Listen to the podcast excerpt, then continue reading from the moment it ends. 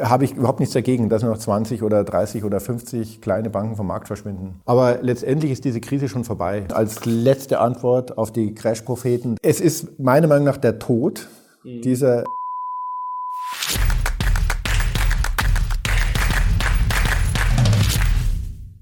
Servus Leute und herzlich willkommen in einem brandneuen Video auf meinem Kanal. Mein Name ist Mario Lochner und ich bin heute wieder zurück mit Beck. Beck mit Andreas Beck, Portfolio Manager, Experte und Mathematiker. Servus Andreas. Grüß Gott, Mario. Und ich hoffe, ihr feiert das, dass wir so schnell hier Andreas jetzt wieder an den Tisch bekommen haben. Und heute, ja, heute wird's spektakulär. Heute gibt's Klartext und ich glaube ein paar überraschende Thesen für den einen oder anderen. Jetzt fangen wir gleich mal an, Andreas. In den letzten zwei Wochen, wir haben ja erst miteinander gesprochen, das ist noch nicht so lange her, da war die Welt gefühlt noch ein bisschen eine andere. Dann haben sich die Ereignisse überschlagen mit der Bankenkrise. Hatten die Crash-Propheten jetzt doch recht? Also erstens vermitteln wir keine interessanten Thesen, sondern Einsichten. Und ähm, womit hatten Sie denn konkret recht, die Crash-Propheten? Ja, ganz einfach. Erst brechen die Banken zusammen und dann das ganze System.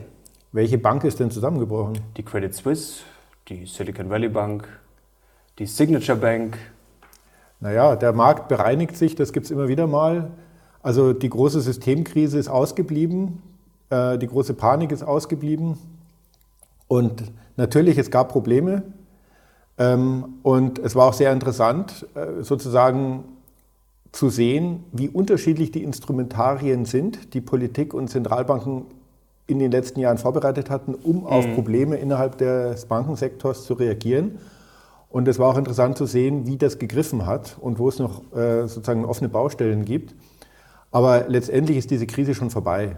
Also die, die, äh, die Krise ist vorbei und das liegt daran, dass die Krise überhaupt nicht vergleichbar ist mit einem Lehman-Moment. Die hat überhaupt nichts zu tun mit der Finanzkrise 2008. Und ähm, insofern ist das jetzt, also ist das gar nicht vergleichbar. Also du sagst, die Krise ist schon vorbei. These oder Einsicht, also äh, wollen wir gleich genauer besprechen. Jetzt wird der ein oder andere zu Hause natürlich schon aus dem Sattel gehen. Jetzt spiele ich, äh, spiel ich mal ganz kurz den Crash-Propheten. Also die Zweijährigen, die sind so ausgeschlagen wie zuletzt während der Finanzkrise. Die äh, Notenbanken mussten gemeinsam sagen, ja, hier, wir schmeißen notfalls Geld drauf. Es gab ein Bank, äh, Bank Term Funding Program, was äh, nach Silicon Valley Bank noch ins Leben gerufen worden sind. Die FED-Bilanz ist wieder in die Höhe geschossen um 300 Milliarden. Also es war doch jetzt schon einiges los. Die UB UBS wurde, ja, Shotgun Wedding wurde es getauft, wurde sozusagen mit vorgehaltener Waffe ähm, freundlich gebeten, die Credit Suisse zu übernehmen. Also da waren doch jetzt schon viele Stresssymptome, oder? Ja, das Wetter war in Chile auch ähnlich wie zu Lehman Brothers. Also natürlich, ähm, natürlich, es gab, äh, es gab äh, eine Schieflage und mhm. diese Schieflage ist behoben worden. Die Frage ist ja, stand es jemals zur Diskussion, dass die Institutionen nicht in der Lage sind, diese Schieflage wirklich zu beheben. Und ich würde sagen, wir, wir machen das Folgendes, ähm, mhm. damit wir wirklich mal verstehen, ähm, wo eigentlich das Problem liegt, äh, schauen wir uns das genauer an. Das ist dann zwar nicht so spektakulär, aber ich glaube, dass das ganz viel Luft aus den, aus den Themen lässt. Das Problem der Credit Suisse jetzt äh, Das grundsätzliche Problem der Banken mit steigenden Zinsen mhm. und ähm, die jetzigen Folgeprobleme und am Schluss können wir noch auf die Credit Suisse kommen. Schauen wir uns doch gleich mal an. Also es, wir haben jetzt gelernt, es sind die steigenden Zinsen. Ähm, jetzt ist die Frage, stimmt das? Würdest du das so unterschreiben? Und da muss man natürlich eine Frage stellen. Ähm, eigentlich lernt man ja, wie das mit den Zinsen geht, schon, ja, ich sag mal, als Bankkaufmann im BWL, VWL-Studium. Ähm, sollte jetzt eigentlich keinen überraschen. Und das, glaube ich, macht vielen Angst, dass man dann auf einmal merkt, okay, die Banken haben das irgendwie, das Spiel nicht so ganz kapiert. Und dann wird natürlich immer dieser Domino-Effekt befürchtet. Jetzt mag es natürlich Zufall sein, dass mehrere Banken da ins Wanken gekommen sind, auch aus verschiedenen Gründen. Das ist ja immer schwer, die alle in einen Topf zu werfen. Da kommen wir vielleicht auch gleich dazu. Aber trotzdem fragt man sich da schon, das kann doch eigentlich nicht sein, oder? Und wenn es quasi einmal losgeht, ähm, wer ist der Nächste? Das ist jetzt die entscheidende Frage. Vielleicht erklärst du uns kurz das Problem und warum es ja, jetzt nicht äh, noch viele Nächste gibt. Ja, also es gibt zwei getrennte Problemfelder und mhm. die muss man auch äh, sozusagen getrennt analysieren, um die aktuelle Situation zu verstehen. Das eine Problemfeld ist, das eine Problemfeld ist, dass die Zinsen extrem schnell gestiegen sind, schneller als es die Modelle in den Banken vorhergesagt haben oder mhm. implementiert hatten. Das zweite Problem ist, wie verhalten sich die Kunden mit ihren Konten. Und das sind erstmal zwei vollkommen unterschiedliche Paar Stiefel. Mhm. Ja. Und ich würde vorschlagen, wir fangen mit dem ersten an, weil sozusagen eine dieser Crash-Thesen ist ja, die gestiegenen Zinsen müssen dazu führen, dass und die Bilanzen sind alles Dass etwas bricht. Also äh, ich würde mal sagen, wir gehen, äh, wir schauen uns mal eine Zinskurve an und mhm. dann äh, betrachten wir, was macht eigentlich eine Bank den ganzen Tag und wovon lebt sie und warum verändern gestiegene Zinsen bestimmte Ausgangssituationen. Und ich habe hier einen Chart mitgebracht, das ist die Zinsstrukturkurve von 2012. Unter uns, so lange muss man schon zurückgehen, bis man eine normale Zinskurve die findet. Normal nach oben ja. laufen sollte. Aber so steht es in jedem Lehrbuch der Volkswirtschafts- und Betriebswirtschaftslehre und das lernt jeder äh, zukünftige Vorstand einer Bank ähm, im Studium. Also wir sehen unten die Jahre der Laufzeit und links sehen wir dann den Zins, den ich bekomme. Mhm. Und jetzt ist es normalerweise so, dass ich eine steigende Kurve habe. Das heißt, je länger eine Zinsbindung eingegangen wird, also wenn ich zum Beispiel eine fünfjährige Anleihe kaufe oder einen fünfjährigen Kredit gebe, das ist strukturidentisch. Eine Anleihe ist nichts anderes als einen Kredit zu geben. Dann bekomme ich einen höheren Zins, als wenn ich nur einen einjährigen Kredit gebe. Ja? Das kann man jetzt auf 27 verschiedene Arten erklären, warum das so sein müsste. Mhm. Aber eine Zinskurve ist normalerweise in der Hinsicht ansteigend. Und was machen die Banken jetzt? Die Banken leben in ihrem Kerngeschäft vor der Erfindung des Investmentbankings und den verbrieften Finanzprodukten. Äh, Im Kerngeschäft leben die Banken davon, dass du und ich, dass wir unser Geld auch vom Unternehmen auf dem Konto liegen haben. So ist es ja auch. Also gerade Unternehmen haben ja relativ große Positionen immer an Liquidität, die sie auf den Konten liegen haben. Und da kommt viel zusammen. Und diese Sichteinlagen der Banken, die täglich abrufbar sind, ähm, die sind rein äh, fachlich auch nichts anderes als ein Kredit, der der Bank gegeben ist, und zwar mit laufender Fälligkeit. Also ich kann heute Geld einzahlen auf dem Konto und ich kann es morgen wieder abheben. Und das Geld gehört erst wieder mir, wenn ich es abgehoben habe, streng genommen. Ja, weil eigentlich ist es ein Kredit, den ich der mhm. Bank gebe. Und jetzt, was macht, die, was macht die Bank damit? Man nennt das Fristentransformation. Die nimmt das Bank und man sagt, die arbeitet damit. Mhm. So viel mit Arbeit hat es auch nichts zu tun, aber die nimmt also dieses Geld und vergibt langfristige Kredite dafür. Also zum Beispiel Hypothekenkredite. Also wenn jetzt jemand zur Bank geht und möchte äh, 500.000 Euro Kredit, weil er sich ein Haus kaufen will, ähm, dann bekommt er dieses Geld von der Bank und das Geld ist eigentlich das, was die Leute auf ihrem Einlagekonto äh, haben und das wird sozusagen dann langfristig verliehen. So, und jetzt muss ich für meine Hypothek deutlich mehr Zinsen zahlen, als der Mensch für sein Konto bekommt mhm. und aus dieser Zinsdifferenz kann die Bank es ganz schön krachen lassen. Ja, da kann sie gut von leben. Genau. Deswegen ist ja das Klischee auch, oder vielleicht ist Klischee das falsche Wort, äh, was viele im Kopf haben und was ja auch nicht falsch ist, dass steigende Zinsen eigentlich ja gut für die Banken sind. Eigentlich. So, jetzt ist es also so, die Bank also vergibt es Kredite.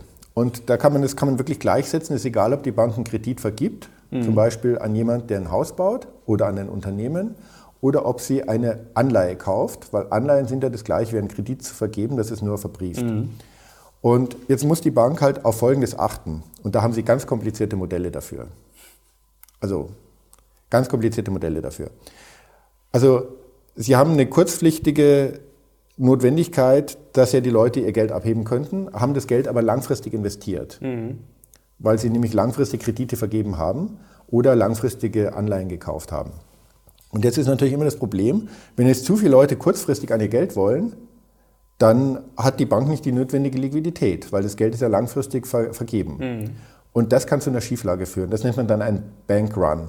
Also das ist ja bei der Silicon Valley Bank. So genau, wenn jetzt zu viele Leute auf einmal gleichzeitig ihr Geld wollen, mhm. dann steht die Bank plötzlich da und sagt, äh, tut, tut uns leid. Und sobald auch nur der Verdacht aufkäme, dass die Bank sagt, tut uns leid, dann gehen natürlich alle sofort hin und wollen. Und das muss halt unter allen Umständen verhindert werden. So. Und jetzt, okay, jetzt muss man aber noch Folgendes sehen. Die Bank nimmt also das Geld und das wird dann langfristig über Kredite oder über Anleihen sozusagen an, an Fremdkapital in den Markt gegeben. Jetzt hat sie dadurch einen Ertrag. Und dieser Ertrag setzt sich zusammen einmal aus dieser Zinskurve, mhm. idealerweise, plus einer Risikoprämie. Das heißt, wenn jetzt zum Beispiel du ein äh, 500.000 Euro Kredit aufnehmen willst für dein Haus, was du gerne kaufen würdest mhm. in München, dann sagt die Bank Risikoprämie 1%, mehr brauchen wir nicht. Also dann zahlst du sozusagen den 10 Jahres risikolosen Zins plus 1% nochmal Risikoprämie drauf und Bearbeitungsgebühr. also vielleicht auch 1,5% mehr. Wenn du jetzt aber zum Beispiel sagst, ähm, für Mario Lochner den Videokanal, ihr wollt jetzt international werden äh, und wollt nach China gehen, dann wird die Bank sagen, oh, das ist ein hohes Risiko, mhm. die Gefahr, dass unser Geld dann weg ist, ist sehr hoch und dann würden die dir nur einen Kredit geben mit ganz, ganz hohen Risikoprämien, dann müsstest du vielleicht 10% Zins mhm. zahlen oder sie würden ihn dir auch vielleicht gar nicht geben. Also das ist dann auch dieses Spiel, sozusagen die Erträge sind doppelt. Auf der einen Seite der risikolose Zins über die Zinskurve und auf der anderen Seite die Risikoprämien. Die Risikoprämien sind das für die Bank deswegen ein Problem, weil die muss sie mit Eigenkapital hinterlegen.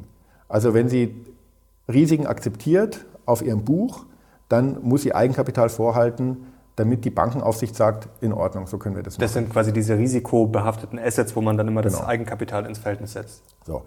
Lehman war insofern das, der größte anzunehmende Umfall, weil die Bankenaufsicht hatte das noch verschärft, dass äh, es den Banken untersagt wurde, selber zu beurteilen, wie risikoreich eine Anleihe ist. Mhm.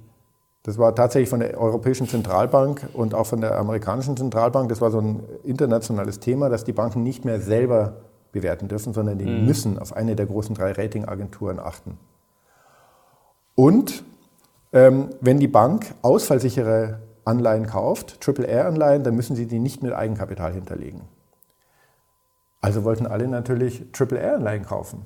Und so viele gab es aber gar nicht. Also ausfallsichere Anleihen. Also haben die Ratingagenturen Methoden erfunden, wie man auch Schrotthypotheken so designt, dass man sie mit Triple-A raten kann. Mhm. Und ähm, da die Banken ja sozusagen die Vorgabe hatten, hört auf die Ratingagenturen, schaut gar nicht mehr selber hin, haben insbesondere die deutschen Landesbanken, die sich besonders billig refinanzieren konnten, äh, über die Gewährträgerhaftung, haben wie verrückt diese Papiere gekauft. Und haben dafür Zweckgesellschaften in Irland gegründet, weil damit hatten sie den Effekt, dass sie das gar nicht in ihre Bilanz ausweisen mussten. Und so ganz kompliziert. Wirtschaftsprüfer haben da sich auch eine goldene Nase dran verdient, wie das aufgestellt wurde. So, und jetzt passierte Folgendes. Jetzt bricht halt in Amerika der Häusermarkt so ein bisschen ein und plötzlich merkt man, uh, das sind ja Ninjas, also No Income, No Asset war dann das Wort, Ninja Bonds. Mhm. In Wirklichkeit sind ja nicht AAA, sondern sind ja konkret ausfallgefährdet. da haben die Ratingagenturen es sich relativ leicht gemacht und haben über Nacht gesagt, okay, bis jetzt war es AAA, aber jetzt ist es C. Und jetzt hatten die Banken riesige Bestände, also insbesondere die deutschen Landesbanken, eine WestLB und so, riesige Bestände, für die sie bislang kein Eigenkapital zur Sicherheit stellen mussten die sie nicht mal bilanzieren mussten, weil sie das so aufgestellt haben mit so einer irländischen Zweckgesellschaft. Und plötzlich waren das Risikopapiere und die hätten Milliarden an Sicherheiten haben müssen, an Eigenkapital haben müssen, das was sie nicht hatten. Und das hat zu dieser Lehman-Pleite geführt. Also MBS, ABS, die ganzen äh, Klassiker, die wir damals kennengelernt haben. Ja, vor allem eben welche, die, also das waren keine wirklich guten Schuldner dahinter. Das Ganz kurze Zwischenfrage, weil das fragen sich, glaube ich, viele. Das haben wir jetzt ja auch in den letzten äh, Tagen, Wochen schon öfter gehört, auch letztes Jahr schon. Ähm, Kann es wieder eine neue Finanzkrise geben? Und das ist ja angeblich der entscheidende Unterschied, dass früher, ich sage jetzt mal, Schrott in den äh, Bankbilanzen war und jetzt ist es zumindest dieser Schrott nicht mehr und es sind Staatsanleihen, die ja, als sicherer gelten. Gibt es aber nicht irgendeinen anderen Schrott, wo wir dann vielleicht in zwei, drei Monaten sagen können, ach ja, stimmt, da haben wir irgendwie nicht drauf geachtet? Nein, das hat einfach nichts zu tun die Lehman, die Lehman-Krise, die, die war sozusagen dadurch verursacht, dass die Banken enorme Verluste in ihren Büchern hatten und gar nicht hinreichend kapitalisiert waren, um damit umzugehen. Und dann ist es tatsächlich so, dass eben der Steuerzahler einspringen musste und diese Verluste bezahlt hat. Man kann es nicht anders sagen. Aber das ist jetzt bei der Credit Suisse zum Beispiel auch schon im Kleinen passiert. Vielleicht kommen wir gleich noch zu den. Nein, reden wir noch nicht über die Credit Suisse. Bleiben wir noch bei dieser AT1 Sache. AT1-Anleihen. So. Kommen wir gleich dazu. So, kommen wir jetzt gleich dazu. Jetzt ist der Fall ein ganz anderer. Mhm. Nehmen wir die Silicon Valley Bank als Beispiel. Jetzt ist der Fall ein ganz anderer. Ähm, die Banken haben also ihre Kundeneinlagen gehabt und es gibt Banken, die hatten wenig Kreditgeschäft und haben deswegen besonders viele sichere, ausfallsichere Anleihen mhm. gekauft, damit dieses Spiel spielt. Und jetzt waren die Zinsen halt brutal niedrig, deswegen haben sie da also ein ganz knappes Geschäft spielen müssen und haben dann eben zehnjährige ausfallsichere Anleihen gekauft.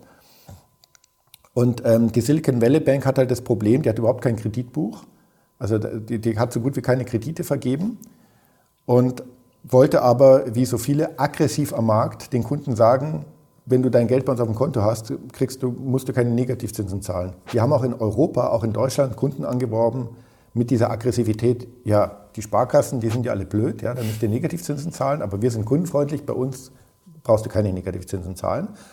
Und haben dann auf der anderen Seite kein Kreditbuch gehabt, sondern haben halt einfach Staatsanleihen gekauft. So, und jetzt sind diese Staatsanleihen im Wert deutlich gefallen, mhm. weil die Zinsen gestiegen sind. Aber sie sind ausfallsicher. Vielleicht ganz am Rande, es sind gar keine Staatsanleihen bei der Silicon Valley Bank, sondern Mortgage-Backed Securities gewesen, aber nicht vergleichbar mit Ihnen. Das sind Pfandbriefe, also sowas wie deutsche Pfandbriefe haben die gehabt. Mhm. Ähm, aber das ist, jetzt, das ist jetzt nur ein buchhalterisches Problem, weil die Silicon Valley Bank, die hat jetzt sozusagen einen Verlust, weil diese Anleihen durch die gestiegenen Zinsen nicht zu 100 gehandelt werden, sondern mhm. zu 80. Aber die sind nicht ausfallgefährdet niemand muss einen wirklichen Schaden beheben, sondern es geht nur darum, wie wird bis zur Fälligkeit, die werden mit 100 bezahlt, äh, wie wird diese Überbrückung ge ge geleistet? Genau, also Sie hätten es ja quasi nur verkauft oder haben es ja auch zu einem niedrigeren Wert verkaufen müssen mit Verlusthaltern. Aber das ist ja kein Ausfall. Ja, Sie hätten es gar nicht ja, die dass ja. Sie es verkaufen mussten, damit ging das Problem los. Ja. Damit ging das Problem los. Normalerweise, so und aber es ist jetzt nicht der Schaden da, weil jetzt ist ja eigentlich mhm. ist es ganz einfach, es muss die Zentralbank ja nur sagen, wisst ihr was, liebe Banken, macht euch keine Sorgen. Wir ändern jetzt ein bisschen so die Regeln und ihr könnt grundsätzlich alle ausfallsicheren Anleihen zu 100 bei uns als Sicherheit hinterlegen und bekommt Liquidität. Das Bank Term Funding Program. Ja, ja sozusagen ist ja ein, ein, ein DIN A4 Einseiter. Ja. Mhm. Also wenn ich so Systemkrisen lösen kann und es entsteht auch kein Verlust. Aber für die Banken ist es trotzdem Stress. Weil die Zentralbank gibt es der Bank nicht umsonst, diese Liquidität, sondern auch zu den jetzigen Zinssätzen. Und die mhm. sind auch höher als das, was die verdienen aus, mhm. aus, aus ihren Anleihen. Also die Anleihen stehen nicht nur bei 70, sondern der Cashflow aus den Anleihen ist auch niedriger als das, was die jetzt zahlen müssen, wenn sie die Liquidität bei der mhm. Zentralbank holen. Und sorry, das ist aber auch fair, weil die haben aggressiv gespielt. Sie haben den Banken, die seriös gearbeitet haben und zum Beispiel Negativzinsen genommen haben, denen haben sie die Kunden abspenstig gemacht und dann sollen sie jetzt bitteschön auch dafür im Teilfall vom Markt verschwinden. Klar. Also Aber das ist kein Stress, das ist keine Systemkrise und das ist keine Bankenkrise. Und in, insbesondere in den USA hat es halt schon drei Regionalbanken erwischt und da wird es auch noch weitere erwischen, aber das ist überhaupt kein Problem. Das ist nicht nur kein Problem, sondern die Großbanken profitieren im Moment massiv davon. Das geht ja um, insbesondere um Firmengelder und ähm, die liegen bei den Regionalbanken, weil sie da bessere Zinskonditionen auf dem Konto mhm. bekommen haben. Und die Leute haben leichte Panik und tun das alles weg und es landet alles bei JP Morgan. Und JP Morgan kann das jetzt gegen eine hohe Gebühr wieder zurückverleihen und die, die es mhm. nicht packen, die werden halt dann, verschwinden halt dann vom Markt. Kein Problem. Also wo ist, wo ist bitteschön jetzt das ganz gro große äh, Stressrisiko? Okay, jetzt könnte man sagen, es kommt quasi von den Kleinen, wird es umverteilt zu den Größeren. Das ist erstmal kein Problem. Dann habe ich quasi vielleicht im Zweifel mehr Klumpenrisiken. Also jetzt gehe ich mal davon aus, dass JP Morgan in den nächsten zwei Wochen äh, eher nicht äh, umkippen wird. Aber die Regionalbanken, wenn die jetzt der Reihen, äh, reihenweise umfallen, die sind ja schon wichtig, oder? Also eine Regionalbank, sagen wir jetzt mal, ist dann unterm Strich wahrscheinlich relativ wurscht. Aber zum Beispiel JP Morgan hat das äh, ausgerechnet, äh, neulich vorgerechnet, dass 70 Prozent der ähm, gewerblichen Immobilienkredite bei kleineren Banken liegen. Also da kann es doch dann schon irgendwo, wenn da mal irgendwas schief geht, kann das doch dann auch wieder so ein äh, theoretisch kleiner Dominostein sein, der dann irgendwann halt ja, entweder wieder aufgefangen werden muss. Also es also, ist doch nicht bedeutungslos, oder? Trotzdem halten wir, also wir haben zwei Probleme. Halten wir beim ersten Problem einmal fest, das ist jetzt bloß sozusagen ein, ein, ein zeitliches Thema dass äh, Anleihen, die ganz sicher mit 100 zurückbezahlt mhm. werden, weil ausfallsicher, dass die im Moment unter 100 stehen und dass, sie, dass deswegen eine Bank Liquiditätsprobleme haben kann. An sich sind die unter 100 stehenden Anleihen mhm. ein nicht realisierter Buchverlust, aber die gestiegenen Zinsen sind ein nicht realisierter Buchgewinn, mhm. abstrakt gesprochen, weil sie jetzt wieder mehr Geld verdienen an den Kundeneinlagen, weil die geben die Zinsen ja nicht wirklich weiter. Und ähm, insofern, das Problem tritt jetzt nur auf, wenn es tatsächlich die Kunden auf einmal sagen, hey, wir wollen aber unser Geld raus. So. Und jetzt sind wir beim zweiten Problem. Mhm. Aber ich möchte hier betonen, das sind zwei völlig unterschiedliche Paar Stiefel. Das erste Problem ist nur so, so sozusagen wie überbrücke ich eine gewisse zeitliche Frist? Die Liquidität. Und das zweite Problem ist ein Bankrun. Mhm. Also was passiert jetzt, wenn Banken morgen hingehen und alle sagen, wir wollen jetzt unser Geld? Dann ist immer die Hölle los. Völlig unabhängig, ob die Zinsen hoch oder niedrig oder gestiegen oder gefallen sind. Das ist, deswegen sind die Töpfe eigentlich auch unterschiedlich, über die mhm. wir hier reden. Also wenn die Banken morgen hingehen, die Kunden morgen hingehen und alle ihr Geld wollen, dann ist es für eine Bank ist dann pleite. Punkt. Das ist halt so. Das war schon immer so und das wird mhm. immer so sein. Das geht auch nicht anders. So, das heißt, das muss unter allen Umständen verhindert werden. Deswegen brauchen die Leute Vertrauen. Dem muss gesagt werden, ihr Geld ist sicher. Angela Merkel, Joe Biden, ihr Geld ist sicher. Und im Zweifelsfall müssen dann auch extreme Maßnahmen getroffen werden, dass zum Beispiel ähm, die amerikanischen Einlagensicherung garantiert, dass nicht nur bis 250.000, mhm. also das muss halt verhindert werden. Weil das wäre ein künstlicher Schaden, der entsteht, der halt auch komplett sinnlos ist. Und da haben wir halt jetzt eine völlig unterschiedliche Situation wieder in den USA und hier zum Beispiel in Deutschland. In Deutschland gibt es ja überhaupt keine Panik. Kein Mensch geht hier zu seiner Sparkasse ja, und hebt sein Geld ab. Wozu auch? Das ist ja völlig sinnlos. Also ähm, und ähm, ja, aus diesem Blickwinkel, okay, wie, wie geht es jetzt weiter? Also in den USA natürlich, eigentlich gehören diese Banken vom Markt. Auch jede Menge Neo-Broker gehören vom Markt. Auch jede Menge kleine Banken gehören mhm. vom Markt, die mit viel zu aggressiven Konditionen Geld einwerben aufs Konto. Diese ganzen Zinsportale, die den Kunden dazu animieren, zu irgendeiner osteuropäischen Bank zu gehen oder zu einer isländischen Bank, mhm. weil er mhm. da halt dann 0,2 Prozent Zins bekommt. Ist dieser Vorwurf dann, dass du hast es vorher gesagt, die haben aggressiv äh, gespielt, riskant gespielt, ist dieser Vorwurf dann schlechtes Risikomanagement, ist der berechtigt? Nein, das ist kein Risikomanagement, sondern es ist so, ähm, dass, die, der, dass die, die Bank einfach ein heißes Spiel spielt. Mhm um in der Konkurrenz zu den anderen Banken Kunden abzuwerben. Mhm. Und wenn es schief geht, ist ja egal. Dann wird man ja eh aufgefangen. Oder man geht dann mit Abfindung in Rente als, mhm. als Bankvorstand. Aber es ist eigentlich ein absolut unfaires Spiel. Und deswegen habe ich überhaupt nichts dagegen, dass noch 20 oder 30 oder 50 kleine Banken vom Markt verschwinden. Und ähm, ich habe auch überhaupt nichts dagegen, dass die Kunden mal verstehen, dass immer, wenn ihnen etwas geschenkt wird bei der Bank, mhm. ist da was faul. Und wenn der risikolose Zins negativ ist, dann ist eine seriöse Bank eine, die auch einen negativen, eine negative Kontogebühr, also sozusagen einen negativen Zins am Konto zahlt, weil alles andere muss ein Spiel im Hintergrund sein, was aufgehen kann oder auch nicht. Und wir haben halt diese Wettbewerbsverzerrung, dass die aggressivsten Spieler, mhm. ähm, dass die sozusagen den, den vorsichtig arbeitenden Banken die Kunden abziehen und wenn es schief läuft, dann werden sie dann doch wieder aufgefangen. Ja, und das ist halt so dieses Spiel. Aber das ist halt so ein marktwirtschaftliches Spiel, da kann man darüber diskutieren. Aber es ist nicht die große Systemkrise, die die Crash-Propheten ausgerufen haben. Es hat damit überhaupt nichts zu tun.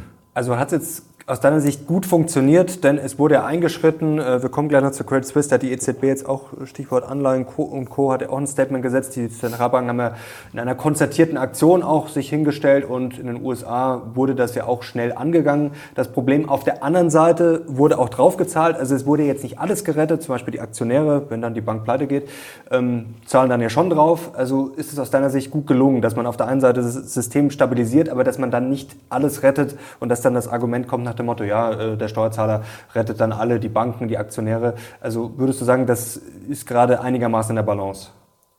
Ja, also Silicon Valley Bank, es wurde halt nicht die Bank gerettet. Genau, so die Einlage. So, sondern die Aktionäre der Bank sind leer ausgegangen. Mhm. So gehört sich's auch. Also ja. ein Fortschritt zu früher. An sich eine tolle Kundenbasis und an sich kann man da was draus machen. Ja, da freuen sich jetzt die seriöser gearbeiteten Banken, das zu übernehmen. Mhm. So, die Credit Suisse um nach Deutschland zu kommen. Ähm, über die reden wir gleich. Aber die, Schweiz, eh, die Schweiz meinst du? Die Schweiz. Aber äh, trotzdem, ich habe noch äh, vielleicht noch eine zweite Folie zur mhm. Zinskurve, dass man vielleicht auch mal sieht, was passiert ist und warum das so dramatisch ist und wie man das jetzt, wie das jetzt aussieht. Also ich habe hier die grüne Kurve, ist die, die wir eben gesehen haben, mhm. von 2012. So steht es in jedem Banklehrbuch. Und 2021 ist hellgrün das sind europäische AAA-Anleihen. Mhm. Da sieht man eben also bis in den 10-Jahres-Bereich im Negativen. Ja, okay, wie soll ich damit umgehen? Das ist natürlich schon, ist natürlich schon eine Schieflage. Und da insofern haben die Crash-Propheten recht. Die grundsätzliche Kritik, dass so Schieflagen schlecht sind für die Wirtschaftsentwicklung und zu Fehlallokationen führen, die ist natürlich völlig gerechtfertigt. Aber das ist halt, darüber kann man ja reden, aber das ist keine Crash-Prognose, sondern ja, man muss halt Dinge, Dinge haben halt negative Effekte.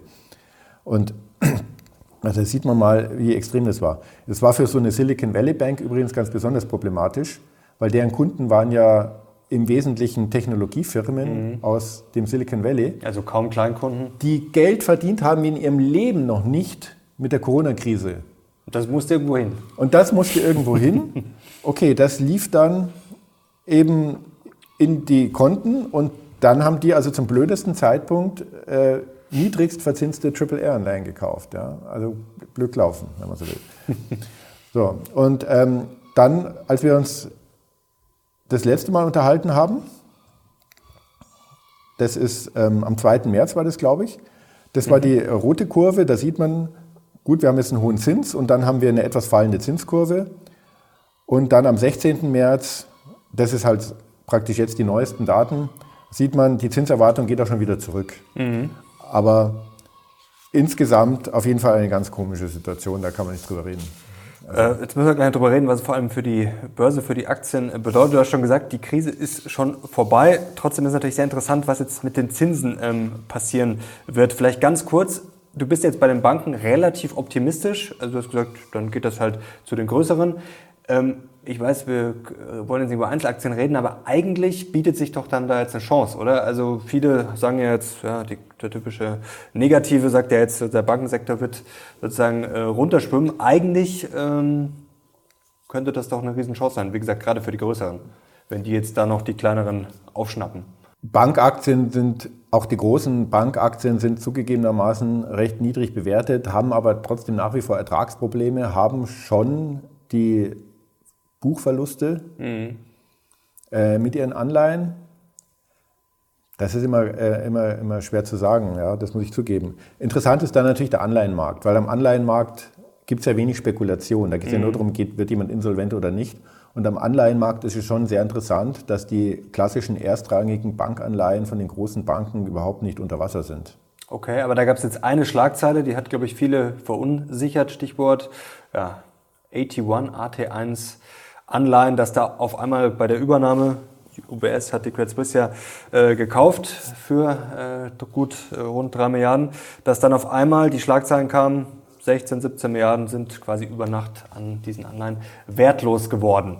Und vor allem gab es da ja eine spannende Sache. Normalerweise sollten ja eigentlich erst die Anleihen bedient werden und dann ja, das Eigenkapital, die Aktionäre. Da haben dann auch viele gesagt, auf einmal, uh, äh, nachdem schon quasi das ohne Zustimmung passiert ist, äh, alles sehr schnell ging, äh, nach dem Motto, ja, jetzt werden die Aktionäre nicht gefragt von den zwei Banken, da wird das einfach durchgezogen in Nacht- und Nebelaktion. Und dann wird jetzt quasi noch diese typische Hackordnung auf den Kopf gestellt. Ähm, du bist trotzdem entspannt bei den Anleihen. Ja, eben, man kommt darauf an, welche Anleihe man hat. Aber kommen wir jetzt äh, vielleicht nochmal zu Credit Suisse, die ist ein Sonderfall, mhm. aber dass der Sonderfall gerade jetzt äh, eskaliert ist, ist in diesem ganzen Kontext natürlich auch kein Zufall. Ich meine, die Credit Suisse-Aktie, die stand bei 96 Franken, noch früher, ich glaube, ich weiß nicht, wann das war, ähm, ist extrem gut durch die Finanzkrise gekommen, weil sie ein sehr gutes Risikomanagement hatte und sich mhm. abgesichert hatte war eigentlich der Gewinner der Finanzkrise und seitdem geht es bergab. Was ist das Problem der Credit Suisse? Äh, die lebt davon, in den Schwellenländern der führende Vermögensverwalter zu sein und soll gleichzeitig Geldwäscherichtlinien einführen. Das geht nicht. Sorry. Das okay. widerspricht sich diametral im, im Geschäftsmodell. Und ähm, entsprechend hat das alles auch gehakt und keiner wusste mehr so richtig, wie, wie da in Zukunft gearbeitet werden soll. Und dann gab es dann auch immer wieder Compliance-Probleme, ernsthafte Compliance-Probleme, die auch viel Geld gekostet haben. Trotzdem haben Kunden angefangen, ihr Geld abzuziehen. Naja, gut, die Credit Suisse, auch da ist es jetzt so, wo ist das große Systemversagen, wo ist das große Problem? Also eine Bank mhm. hat extrem schlecht gearbeitet, hat jahrelang kein Geschäftsmodell es geschafft zu entwickeln und ist jetzt von einem größeren von einer, von einer wesentlich größeren Bank, die sehr gut sich neu aufgestellt hat, nach der Finanzkrise übernommen worden. Ja, das passiert. Das Besondere ist vielleicht, dass die UBS sie gar nicht übernehmen wollte und dass die Credit Suisse sich gar nicht übernehmen lassen wollte. Aber das zeigt auch wieder, dass die Instrumentarien jetzt da sind. Also die, die Handlungshoheit liegt wieder da, wo sie sein sollte. bei den Zentralbanken, bei der Bankenaufsicht und damit auch bei der Politik. Und ähm, die können entscheiden, wo es lang geht.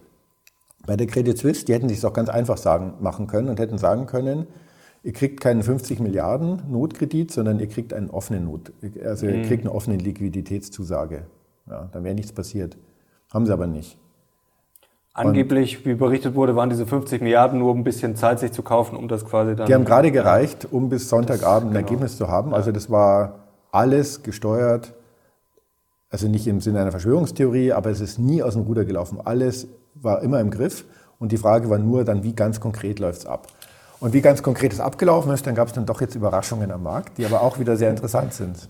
Ja, und da ist das, was am meisten diskutiert wird, sozusagen, dass teilweise nachrangige Anleihen mhm.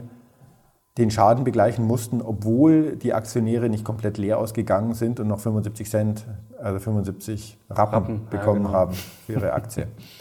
Und da habe ich mal äh, zwei Charts mitgebracht. Mhm. Also die sind auch interessant, weil es gibt ja wieder Zinsen und viele interessieren sich jetzt für Anleihen. Der Anleihenmarkt ist viel komplex, komplexer als der Aktienmarkt. Und gerade Unternehmensanleihen, es ist ja sozusagen, ich vergebe einen Kredit und unter welchen Bedingungen bekomme ich meinen Kredit im Insolvenzfall, im Schadensfall, wie, in welche Rangstelle habe ich bei der mhm. Bedienung der Sicher mit den Sicherheiten, hochkompliziert. Und da ist die Credit Suisse jetzt äh, ein sehr interessanter Fall. Ich habe hier zwei Charts, die ähm, die jüngsten Kursverläufe. Und das ist interessanterweise beides nachrangige Anleihen. Nur, die nicht zuerst bedient werden. Die also nicht zuerst bedient werden. Also nachrangig heißt, ähm, der Prospekt ist kompliziert und es kann sein, dass im Insolvenzfall alles weg ist. Ja? normalerweise übrigens, also Banken sind ja sowieso ein Sonderfall, aber normal, normalerweise ist es bei Unternehmensanleihen so, dass wenn das Unternehmen insolvent wird und ich habe eine erstrangige Anleihe, dass im Schnitt 60 Prozent trotzdem bedient wird aus mhm. der Verwertung der Unternehmensbestandteile. Ja? Und na gut, auf jeden Fall bei nachrangig ist das nicht so. Aber jetzt sehe ich hier die erste Anleihe, die steht quasi schon wieder bei 100. Also das ist von gestern, heute steht sie mhm. sogar schon wieder über 100. Ähm, weil das ist eine nachrangige Anleihe und es gab ja keinen Insolvenzfall, also wird die auch bedient. Jetzt dann sogar von der UBS. Ja. Okay. Ähm, die zweite ist eine spezielle nachrangige Anleihe, Additional Tire One nennt mhm. es. Das ist eine neue Erfindung gewesen nach der Finanzkrise und mit neuen Erfindungen muss man immer vorsichtig sein. Ähm, zwar, und zwar haben die Banken die Möglichkeit gehabt, äh, Fremdkapital aufzunehmen und das zu bilanzieren, als wäre es Eigenkapital, weil in den Anleihebedingungen steht, dass im Extremfall, sprich im Insolvenzfall, kann das Fremdkapital in Eigenkapital umgewandelt werden. Ja, das ist dieses Tier One quasi, genau. was dann, ja. Und ja, gut. Und die Commerzbank, die Deutsche Bank, also alle Banken haben diese Anleihen herausgegeben, auch die Credit Suisse. Und bei der Credit Suisse ist es jetzt so, dass 16 Milliarden ausstehendes Volumen jetzt abgeschrieben werden müssen, weil im Zuge dieser ganzen Restrukturierung ist sozusagen Bestandteil, dass die in, in die Haftung genommen werden sozusagen und ihr, ihr Kapital verlieren. Okay, aber hat dich das überrascht? Weil eigentlich, wie gesagt, ähm, bei die Aktionäre haben wir noch was bekommen. Zwar nicht mehr viel, aber immerhin. Also ist das vertrauensbildend? Also ich, es ist meiner Meinung nach der Tod mhm. dieser AT1-Anleihen. Okay. Wer soll die jetzt noch zeichnen? Ja. Ähm, die Anlageklasse war mal so eine Erfindung. Ich glaube, damit gibt es es nicht mehr. Ähm, es ist aber korrekt, was abgelaufen ist. Okay. Weil die rechtlichen Rahmenbedingungen, die in der EU gelten, würden das nicht zulassen. Also die AT1-Anleihen, die nach EU-Recht emittiert wurden, werden erst äh, genommen, wenn also die also wenn bestimmte Bedingungen in den Prospekten erfüllt sind, das muss nicht immer gleich die Insolvenz sein, das kann auch sein, dass die Eigenkapitalquote mhm. unter ein gewisses Limit fällt oder so, aber da gibt es kein Vertun. Da kann nicht irgendwie eingegriffen werden. In der Schweiz ist es anders. Die Schweiz haben so ein Not, die Möglichkeit eines Notgesetzes offen gehalten, mhm. dass sozusagen äh, das Geld auch in die Schadensmasse genommen werden kann per Dekret. Und dieses Dekret ist gezogen worden. Das heißt, Letztendlich waren gleich aussehende Anleihen, weil sie in unterschiedlichen Rechtsräumen waren, nicht identisch. Das gleiche hatten wir übrigens auch bei Griechenland-Anleihen. Mm, ah, okay. Mm. Die griechischen Staatsanleihen, die nach Londoner Recht emittiert wurden, sind zu 100 zurückbezahlt worden und die griechischen Staatanleihen, die nach griechischem Recht emittiert wurden, die sind in diesen Haircut gelaufen. Also man sollte das Prospekt immer genau lesen oder sich zumindest klar machen, was man da kauft. Äh, ja, und Eigentumsrechte sind grundsätzlich ein juristisches Konstrukt. Mhm. Ja? Und ähm, das ist sozusagen das letzte Zünglein an der Waage, sozusagen, und das ist immer in der Hoheit des Staates. Okay, jetzt sagst du, diese Anlageklasse oder Anleihenklasse, besser gesagt, ist äh, tot. Äh, Gibt es da Ansteckungsgefahr? Denn da haben wir jetzt auch gelesen, Pimco, Invesco, die haben natürlich äh, ein paar mehr Assets, aber ähm, man sieht ja schon, dass da nicht irgendwelche Pommesbuden investiert waren, sondern schon auch große Player. Ist das noch der Rede wert oder glaubst du auch, da redet in drei Tagen keiner mehr drüber? Ne, das ist ja auch bei Vermögensverwaltern übrigens so ein, so ein Thema. Mhm. Dass halt aggressive Vermögensverwalter nehmen solche Papiere in ihr Zinsportfolio und glänzen beim Kunden mit hohen Zinsen und dann ist halt plötzlich das Geld weg. Mhm. Also auch da ist das eine gute Bereinigung. Aber diese Anleihen, die, ähm, die wurden, also nein, nicht, nein, nein, also das waren also die hat niemand sozusagen als sichere Anleihe verbucht, der mhm. irgendwie institutionell unterwegs ist und systemrelevant wäre. Ja. Okay, also müssen wir uns da auch keine großen nee, müssen wir uns keine Sorgen machen. Und ähm, jetzt habe ich noch zwei Anleihen dabei. Mhm. Sozusagen als letzte Antwort auf die Crash-Propheten, dass jetzt eingetreten ist, was sie gesagt haben. Das sieht stabiler aus als die das eine Nachranganleihe. aus unserer Investitionsreserve im Global Portfolio One, wo wir ja schwerpunktmäßig Schweizer Staatsanleihen haben. Und jetzt müsste man ja sagen, die Hölle los in der Schweiz. Systemkrise. Die Schweizer Staatsanleihen müssten ja jetzt auch verloren haben, aber hier sieht man, die sind die großen Gewinner in dem ganzen Spiel. Kein, keine Überraschung, echte Triple-A-Anleihen und wenn Panik herrscht und die großen Investoren aus ihren Assets raus müssen, aus ihren Risikoassets, dann gehen sie in Triple-A-Anleihen, also in Staatsanleihen. Und entsprechend haben die jetzt auch entsprechend ge gewonnen in der kurzen Zeit. Gott sei Dank, weil 21 habe ich mit denen ganz schön verloren. Gut. Ähm, wollen wir zu den Anleihen und vielleicht noch zu den Auswirkungen für den Markt kommen? Ja, gerne. Vor kurzem hast du ja noch gesagt, ja, das sah es ja eher aus, als würden die Zinsen ja, weiter hochgehen, Richtung 6% marschieren. Hast du gesagt, ja, mit den Anleihen vielleicht ein bisschen zu früh dran gewesen. Jetzt haben wir ja die letzten zwei Wochen das gefühlt auf den Kopf gedreht. Statt Richtung 6% sind die Erwartungen eher ja, Richtung 4% Mitte bis Ende des Jahres. Ähm, jetzt kann man natürlich sagen, okay, in zwei Wochen kann es auch schon wieder ganz anders aussehen. Klar, das äh, scheint sich momentan schnell zu ändern. Wir wissen jetzt nicht, wie es weitergeht, ob vielleicht die Angst bleibt, ob noch die ein oder andere Regionalbank oder wer auch immer in Nöte kommt. Aber womit rechnest du jetzt? Jetzt könnte man ja zwei Szenarien aufmachen. Man könnte sagen, okay, die Krise ist schon vorbei. In zwei Wochen kehrt Normalität ein und die Fed sagt, ja, ähm, wir müssen dann doch wieder die Inflation bekämpfen. Oder es kommt das Narrativ, was gerade natürlich auch so ein bisschen ja, bullish ist, aber irgendwie auch ein bisschen befremdlich, dass man sagt, ja, okay, die Fed ähm, erhöht jetzt vielleicht noch einmal die Zinsen um die 25 Basispunkte und dann ähm, pausiert sie oder geht sogar runter, was natürlich auch ein Paniksignal sein könnte. QE ist zurück, haben manche jetzt schon gesagt, nachdem die Zentralbanken ja, ja die Bilanz wieder ausgeweitet haben, also die ähm, Fed zumindest. Ähm, wie bist du da jetzt eingestellt? Also was siehst du bei den Zinsen und dann vor allem für Aktien und auch äh, für Anleihen? Ja, also wenn ich sage, die Krise ist vorbei, dann meine ich das in gewisser Sicht wörtlich, aber ich meine es so, dass die Notenbanken sich abgestimmt haben und dass die Notenbanken ihren Instrumentenkasten ausgepackt haben und dass man sieht, der funktioniert. Also Systemkrise ist vorbei. Es, ist, es besteht kein Problem für, für eine Systemkrise oder für einen mhm. Flächenbrand oder für den Megacrash.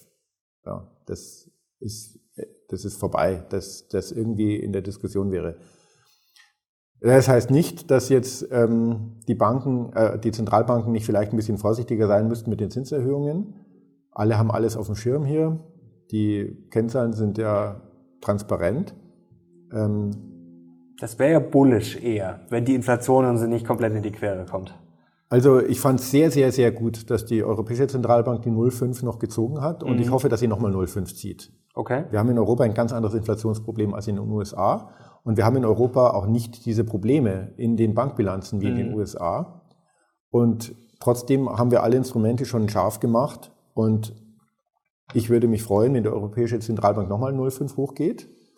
Das wäre dann ein vernünftiges Niveau, auch im Abstand zu den USA. Und wenn nicht jede kleine Bank nachher noch eigenständig existiert, dann wäre das auch eine gesunde Bereinigung, weil wir haben hier auch einen wilden Westen mhm. jetzt hinter uns. ja. Und ähm, ja, in den USA, gut, die sind ja schon wesentlich weiter, die sind ja schon auf höheren Zinsniveaus. Ich erwarte mal vielleicht nochmal 25 Basispunkte. Das ist halt dann nicht Fisch, nicht Fleisch und dann hat man nichts richtig und nichts falsch gemacht und das wird die Banken dann auch nicht umhauen oder eine wirklich neue Situation bedeuten, wird aber trotzdem Rückenwind geben bei der Argumentation, dass man die Inflation weiter bekämpft. Grundsätzlich ist es ja, ist es ja so, dass diese extrem starke Zinserhöhung ja sowieso zeitversetzt wirkt. Ja, das mhm. ist ja, ähm, also jenseits sozusagen der öffentlichen Stimmung, der öffentlichen Meinung wäre es fachlich auch nicht verkehrt, wenn man sagt, wir warten jetzt mal ein halbes Jahr und schauen uns die Auswirkungen an und dann können wir immer noch mal erhöhen. Aber ich glaube, das ist nicht, äh, das ist jetzt auch politisch nicht darstellbar von den Erwartungshaltungen der Bürger. Insofern denke ich schon, dass die Zinserhöhung jetzt nicht abrupt endet. Vor allem, dass sie nicht sinken. Okay, aber zumindest der Druck, äh, der auf den Aktienmarkt kommt, auch oft durch die steigenden Anleiherenditen, der könnte ein bisschen nachlassen. Also es ist eh, sag mal, es ist eher positiv für Aktien, oder? Also diese ganz große Zinsangst, ähm, die könnte jetzt verschwunden sein, dass quasi die Fed äh, weiter mit dem Holzhammer draufhaut, sondern dass man halt eher so ein bisschen vielleicht sagt, okay, Machen wir erstmal. Also wir sind im bisschen Piano. In unserem Portfolio. Genau, äh, oder hast du was geändert jetzt? Vielleicht das noch als interessante äh, Frage. Im Global Portfolio One sind wir immer noch ganz normal. Im Regime Eigenkapitalknappheit ist mhm. gleich Krise. Das heißt, Aktienquote ist erhöht auf 90 Prozent, nicht auf 80 normal, aber keine Eskalation der Krise. Mhm. Die Eskalation ist überhaupt nicht in Sicht. Ein Ende der problematischen Situation ist auch nicht direkt in Sicht, aber Ähm, wenn man sich jetzt den Chartverlauf anschaut, dann sieht man halt, wir haben jetzt schon relativ lange so eine Seitwärtsbewegung, mhm. die volatil ist, rauf, runter, rauf, runter. Das ist für Anleger total unangenehm. Die wissen dann gar nicht so recht, wie sie damit umgehen sollen. Tatsächlich arbeitet die Weltwirtschaft ja permanent weiter und die Aktien werden jeden Tag billiger, wo sozusagen Aktiengewinne entstehen, ohne dass sich die Aktienbewertungen äh, verändern. Und ich bin jetzt für das Rest ja schon sehr positiv. Äh, das muss ich schon sagen, weil der Markt hat schon befürchtet, dass die Zinserhöhungen noch wesentlich aggressiver mhm. kommen, als sie jetzt wahrscheinlich kommen. Jetzt mit der Art, wie die Staaten mit der Bankenproblematik umgegangen sind, müsste auch der Letzte begriffen haben, dass die ganzen Crash-Thesen an den Haaren herbeigezogen sind. Die Zentralbank ist mit ihrem Latein am Ende und so was für ein Blödsinn. Ja, die, die war noch nie so mächtig wie jetzt. Und wir haben auch wieder vernünftige Zinsniveaus und die Inflation wird so oder so zurückkommen. Ähm, das äh, eigentlich stehen wir gut da. Okay, vielleicht abschließend, beim letzten Mal hast du gesagt, du schaust auf den Immobilienmarkt. Jetzt müssen wir wahrscheinlich verstärkt auf die Inflation schauen. Ähm, wenn vielleicht die Notenbanken vielleicht nicht mehr so scharf kämpfen? Ja, vielleicht abschließend, das ist, das ist noch ein guter Hinweis. Wenn ich mir jetzt die europäischen Banken und die deutschen Banken anschaue, wo sind denn, also insbesondere die deutschen Banken, wo sind denn dort die Risiken, dann sind die nicht in Staatsanleihen. Mhm. Die sind vor allem in, in, äh, in Hypotheken. Also Aber warum haben die weniger Staatsanleihen? Weil sie einfach nicht so viel Geld bekommen haben, dass sie quasi in Staatsanleihen parken mussten? Oder jetzt mal ganz, ganz blöd also, gefragt. Eine normale Bank äh, investiert das Geld nur in Staatsanleihen, äh, wenn sie wenn sie keine andere Möglichkeit hat. Mhm. Das ist eigentlich nur eine Art zu parken. Am liebsten vergibt sie Kredite. Dafür ist sie da und dafür, dann hat sie, da hat sie auch ihre Margen. Und am liebsten gibt sie Hypotheken, weil da hat sie einen Grundbucheintrag als Sicherheit. Das mhm. ist viel einfacher zu handhaben als so ein Unternehmenskredit. Gut, und das haben die Banken halt stark gemacht, aber jeder, der in den letzten fünf Jahren bei einer größeren Bank oder bei einer Sparkasse oder, oder Genossenschaftsbank für seine Wohnung einen Kredit nachgefragt hat, wird die Erfahrung gemacht haben, dass die Bank nicht mehr 100% vom Marktpreis akzeptiert. Die haben alle schon einen Abschlag mhm. gerechnet. Und dann haben sie dann nochmal einen Abschlag drauf gerechnet. Und dann haben sie vom Kunden verlangt, so eine Art Stresstest, dass er die Zinsen auch zahlen kann, wenn die extrem steigen bei Auslauf der Hypothek. Mhm. Und äh, mit anderen Worten, die Bankenaufsicht weiß, dass wir eine Immobilienblase haben. Und deswegen ist die ganze Banksteuerung auch entsprechend scharf gewesen. Und deswegen erwarte ich da jetzt auch keine Probleme in den Büchern, selbst wenn die Immobilienpreise nochmal 20 Prozent runtergehen.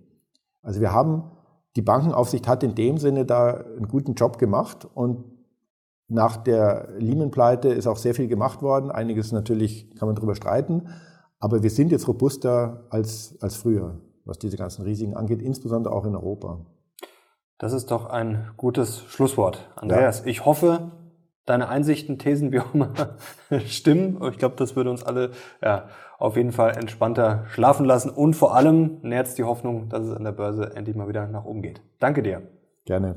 Danke euch. Und wenn ihr Andreas bald wieder sehen wollt, gerne Daumen hoch, natürlich Kanal abonnieren, um nichts mehr zu verpassen. Und ja, wir sind gespannt auf eure Kommentare. Danke dir, danke euch. Wir sind jetzt raus. Bis zum nächsten Mal. Ciao.